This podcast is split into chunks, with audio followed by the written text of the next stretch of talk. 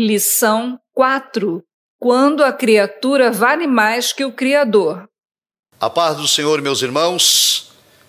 Vamos dar continuidade à nossa série de lições deste terceiro trimestre de 2023 com o tema A Igreja de Cristo e o Império do Mal. Como viver neste mundo dominado pelo espírito da Babilônia. Quero aproveitar o ensejo para lhe convidar a adquirir o exemplar do livro auxiliar. Procure em uma livraria mais próxima de você ou acesse o site CPAD. A lição de hoje é a lição de número 4, que tem como título Quando a criatura vale mais que o Criador. O ponto de número 1, tratamos sobre o desprezo à verdade. O subponto diz o seguinte: tempos de pós-verdade. Significa que os fatos e a realidade são desprezados e se escolhe acreditar na narrativa.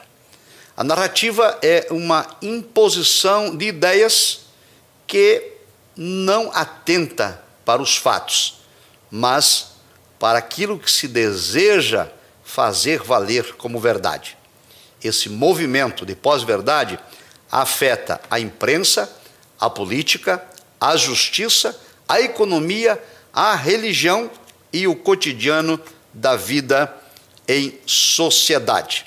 Eu trago aqui no livro auxiliar a informação de que, na esteira das proposições secularistas de oposição ao cristianismo, nós temos, por exemplo, desde o humanismo renascentista, dos ideais iluministas, o progressismo que fomenta e fartamente se utiliza do conceito de pós-verdade. O filósofo Nietzsche, ele dizia o seguinte: não há fatos, apenas interpretações. E é desse modo que a pós-verdade ocupa seu espaço no tempo em que nós vivemos. Essa desconstrução da verdade é, portanto, uma das estratégias secularistas de oposição ao cristianismo. Nesse sentido, a pós-verdade é a negação ou a relativização da verdade. Nós, infelizmente, estamos sendo bombardeados por essa pós-verdade e vivemos uma cultura de narrativas.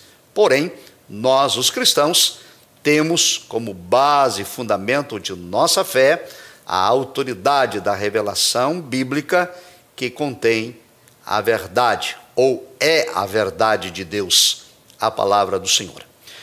Ainda no ponto de número 1, um, nós estudamos subponto 2, a impiedade e a injustiça.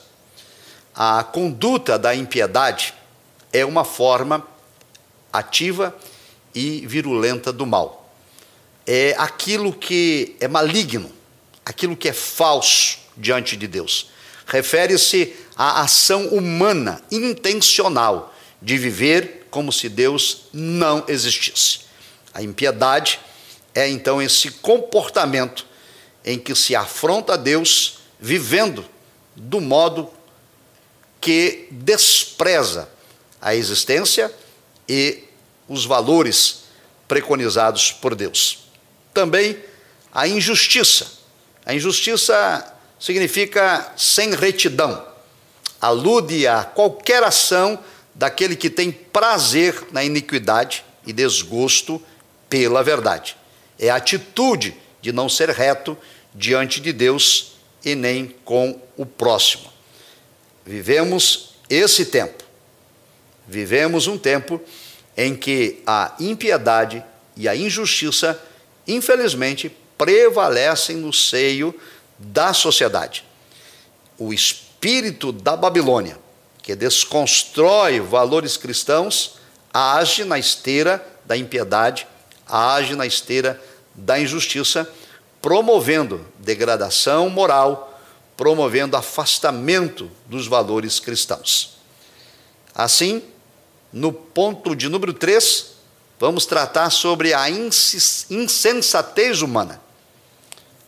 Por meio da revelação da natureza, a Escritura diz que a raça humana possui conhecimento sobre Deus. Romanos 1, 19 e 20. Por isso, o homem não é indesculpável acerca da existência divina e nem do seu eterno poder. Romanos 1 e 20. Então, nós temos uma revelação de Deus por meio da própria natureza. Desse modo, mesmo estando consciente da existência de Deus, o homem ímpio, iníquo, não glorifica o Senhor como Deus e nem lhe rende graças, conforme Romanos 1, 21.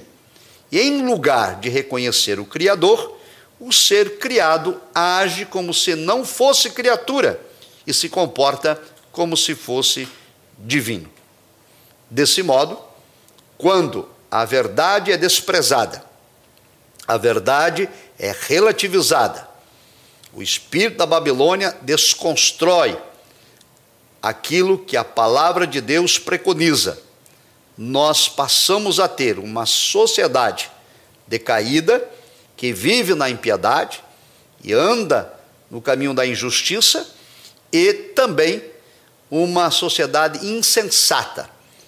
Mesmo Deus se revelando por meio da natureza, Deus se revelando por meio da Sua palavra, que é a revelação especial, o ser humano vive como se Deus não existisse, o ser humano caído vive como se não precisasse prestar contas a Deus de coisa alguma.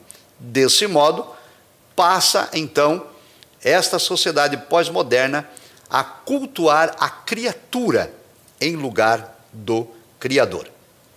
Ao rejeitar Deus e as suas leis divinas, os filhos da ira, segundo Efésios 2 e 3, são deixados à mercê da impureza sexual, dos desejos pecaminosos e da degradação do próprio corpo. Romanos 1, 25. E desse modo, então, o culto à criatura faz com que a natureza caída troque a verdade pelo engano e prefira honrar e servir a criatura em lugar do Criador. Desse modo, a idolatria ao homem se prolifera de todas as formas e em todas as áreas da vida. E esta é a temática desta lição de número 4. Quando a criatura vale mais que o Criador.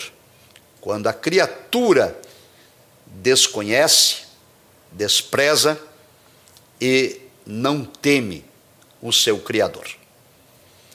Isso tudo é o resultado da ação do espírito da Babilônia sobre esta era pós-moderna, mas que não nasceu agora é o resultado de um processo de revolução no pensamento humano que começou com o renascentismo. A renascença surgiu na Europa ocidental entre os séculos 14 e 16. E esse foi um período de profundo racionalismo. Os renascentistas se recusavam a acreditar naquilo que não podia ser provado. Eu trago no livro de apoio a informação de que o renascentismo é historicamente a transição do feudalismo para o capitalismo. Porém, culturalmente falando, é uma revolução de pensamento que retorna à cultura pagã.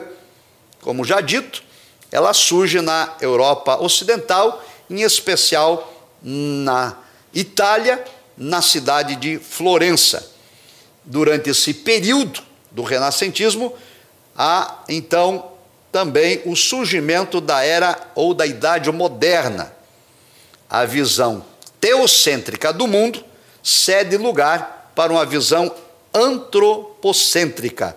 Deus é retirado do centro e o homem passa a ocupar o lugar de Deus. Então, ratificando, a visão teocêntrica foi mudada por uma visão antropocêntrica. A vida social, que antes era pautada pela religiosidade, cedeu espaço para o racionalismo e também para o ceticismo. Desse modo, a revolução científica e literária que se deu no renascentismo contribuiu para a propagação do humanismo. E o humanismo é também parte da revolução do pensamento, é o subponto de número 2. A Itália também foi o principal centro humanista nos fins dos séculos 14, aliás, século 15. Humanismo é, em termos gerais, qualquer filosofia ou sistema de pensamento que parte do homem para buscar um significado para a vida. Desse modo, para os humanistas, a ética e a moral depende do homem. Não depende da religião, não depende dos valores religiosos, não depende da revelação divina, mas depende essencialmente do interesse humano. Propagam os humanistas o relativismo, a ausência de valores absolutos e o culto ao homem. Os humanistas também aprofundaram seus estudos na história a fim de desconstruir os livros sagrados. É importante destacar que, de positivo, os humanistas valorizavam os direitos individuais do cidadão. Porém, é importante destacar que os direitos do homem não é uma bandeira própria do humanismo. Aliás, hoje, nessa cultura de pós-verdade, nessa cultura de narrativas, muitos querem abraçar para si a paternidade dos direitos humanos. No entanto, a Bíblia Sagrada, que é o livro mais antigo de toda a história da civilização, a Bíblia Sagrada já tratava de direitos humanos em seus textos. Por exemplo, há um arcabouço nas Escrituras de concepções libertárias e igualitárias que antecedem muitos dos direitos que iriam reaparecer apenas em tempos modernos. A Escritura prega a igualdade entre homem e mulher. A Escritura defende o direito do órfão e da viúva. A Escritura defende o direito dos estrangeiros. A Escritura defende salário justo, dentre tantos outros. A Escritura defende a inviolabilidade da vida. Portanto, o humanismo, embora tenha essa parte positiva, não são os humanistas que detêm a paternidade dos direitos humanos, mas sim a Escritura Sagrada. O outro subponto é sobre iluminismo e pós-modernismo. O iluminismo se deu na Europa entre os séculos 17 e século 18. Os adeptos do iluminismo rejeitavam a tradição e buscavam respostas na, na razão. Assim, os iluministas defendiam que o homem era o senhor do seu próprio destino. E ainda, os iluministas defendiam que a igreja era uma instituição dispensável, ou seja, a igreja não era necessária, que o homem poderia por si mesmo dar continuidade à sua vida estabelecer valores sem a necessidade da igreja, da religião e da fé. Ainda o pós-modernismo ou modernidade líquida, que surge a partir da metade do século XX, destaca-se um sociólogo polonês, Sigmundo Bauman.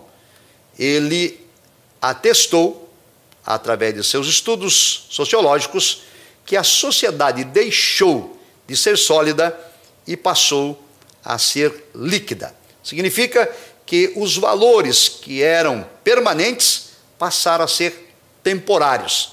Aquilo que era para ser sólido tornou-se líquido, como a instituição do casamento era instituída para a eternidade, enquanto viverem.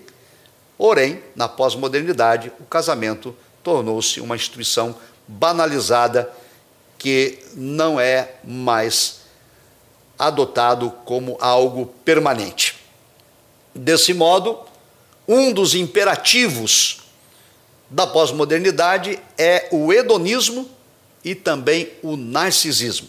O hedonismo, que é a busca pelo prazer a qualquer custo, e o narcisismo, que é a autoexaltação, é a soberba e também as pessoas que se auto-elogiam. Desse modo, na busca do bem-estar humano, tudo se torna válido nesta revolução do pensamento humano. Assim, nós vamos agora para o ponto de número 3. Os tipos de autoidolatria. Veja que a lição segue uma ordem lógica. Nós trazemos o título que fala sobre a criatura se elevar acima do seu Criador, um ponto que trata o conceito de pós-verdade, o conceito de narrativas que desconstrói a autoridade bíblica, os valores cristãos, e depois trazemos uma sequência da revolução do pensamento, começando no renascentismo, chegando até o nosso tempo de pós-modernidade, em que o homem passa a ser o centro do universo e a fé cristã, a religião, a palavra de Deus são deixadas de lado e o homem passa a ditar a sua própria moral, a sua própria ética. A partir então desses pontos, nós entramos na autoidolatria. Ponto 1, um, definição de idolatria. Idolatria quando alguém adora algo diferente de Deus, a pessoa está cometendo pecado da idolatria. Trata-se da substituição da adoração ao Deus verdadeiro por um ou mais deuses falsos. E a idolatria, ela não está restrita apenas à adoração a deuses, mas a idolatria é tudo aquilo que substitui Deus em nossa vida. Nós temos, por exemplo, a idolatria da autoimagem. O culto da autoimagem é uma forma de idolatria. Cristo, diz a Escritura, refletia a imagem de Deus. O narcisismo humano reflete a natureza do pecado. Assim, todo aquele que não é regenerado em Cristo sente necessidade de autopromoção e desenvolve uma opinião elevada de si mesmo. O mito de Narciso diz que um deus mitológico, formoso, olhou para a própria imagem em uma lagoa, ficou encantado com a imagem refletida na água e, absorvido pela sua beleza, ficou ali, sem se alimentar e sem dormir, até que morreu. Desde então, narcisista é todo aquele que tem uma opinião exacerbada sobre si mesmo, sobre suas qualidades, sobre sua aparência, dentre outros aspectos. Nós temos também a idolatria no coração. A idolatria no coração é também uma forma de deixar Deus de lado. O coração é descrito nas Escrituras como enganoso e perverso. Jeremias 17, 9. E Deus, nas Escrituras, condena a adoração de ídolos no coração. Ezequiel 14 e 3. Desse modo, aquele que não teme a Deus traz a idolatria no seu íntimo, quando, por exemplo, prioriza sua reputação pessoal, quando busca o prazer como bem maior quando nutre tendências supersticiosas e possui excessivo apego aos bens materiais. Vivemos esse tempo de pós-modernidade, dominado pelo espírito da Babilônia, em que a autoidolatria ela é divulgada, propagada, incentivada e defendida. É aquilo que o apóstolo Paulo escreveu a Timóteo, dizendo: Nos últimos dias que antecedem a vinda de Cristo, os tempos serão trabalhosos, os homens serão amantes de si mesmos, egocêntricos, egoístas, soberbos, arrogantes, hedonistas, narcisistas, com idolatria no coração, desprezando Deus e Sua palavra. E ainda há um terceiro tipo de autoidolatria, que é a idolatria sexual. A concupiscência da carne caracteriza todo aquele que é dominado pelo pecado sexual, conforme a Escritura, Gálatas 5,19. Escute, não se trata apenas da prática do ato imoral, mas da busca intencional e compulsiva pelo prazer sexual ilícito. Há muitas pessoas cometendo idolatria sexual, motivadas, incentivadas pela grande mídia, pela arte, pela literatura, pelo cinema, pelo doutrinamento de libertação sexual presente na sociedade pós-moderna, repito, impulsionado pelo espírito da Babilônia. Desse modo, a idolatria sexual refere-se a um altar de idolatria edificado no coração. A adoração a Deus é trocada pelo culto ao corpo a fim de satisfazer o ídolo da perversão e da lascívia sexual. Por esta razão, há muitas pessoas escravizadas pelo pecado da imoralidade. Por isso, levantam-se bandeiras pela libertação sexual. Como já dito aqui em lições anteriores, fala-se em sexualidades no plural. Condena-se a heterossexualidade, porque ela é bíblica. Segundo as Escrituras, Deus fez homem e mulher, macho e fêmea. Essa é a constituição bíblica, ou seja, cisgênero, dois gêneros, masculino e feminino. No entanto, a autoidolatria, quando o homem coloca a criatura acima de Deus, a verdade é deixada de lado e a narrativa ela é imposta à sociedade por meio do espírito da Babilônia que atua na cultura, que atua na política, que atua inclusive no sistema religioso e atua na economia em todas as áreas, tentando impor uma pós-verdade. E lamentavelmente, essa pós-verdade tem prevalecido não apenas no Brasil, mas em todo o mundo. E o ser humano tem entrado por um caminho de devassidão e de imoralidade de toda sorte. Assim, o corpo, que é morada e templo do Espírito Santo, passa a ser objeto de idolatria sexual. Amados irmãos, esta lição ela é de relevada importância. Nós precisamos, enquanto cristãos, defender os valores preconizados na palavra de Deus, lembrando que por conta desse nosso posicionamento, estamos sobre ataques. O patrulhamento ideológico tenta cercear a nossa liberdade de expressão, tenta cercear o nosso direito de culto, e até mesmo cercear o nosso direito de crer. No entanto, nós não podemos ser refém do medo e devemos continuar anunciando a palavra de Deus tal como ela é. Porém, precisamos tomar cuidado para seguir a palavra do Senhor Jesus, anunciando o amor, o perdão, a libertação, a cura, porque foi para isso que Cristo Jesus veio ao mundo salvar os pecadores. Deus abençoe a sua vida e até a próxima lição.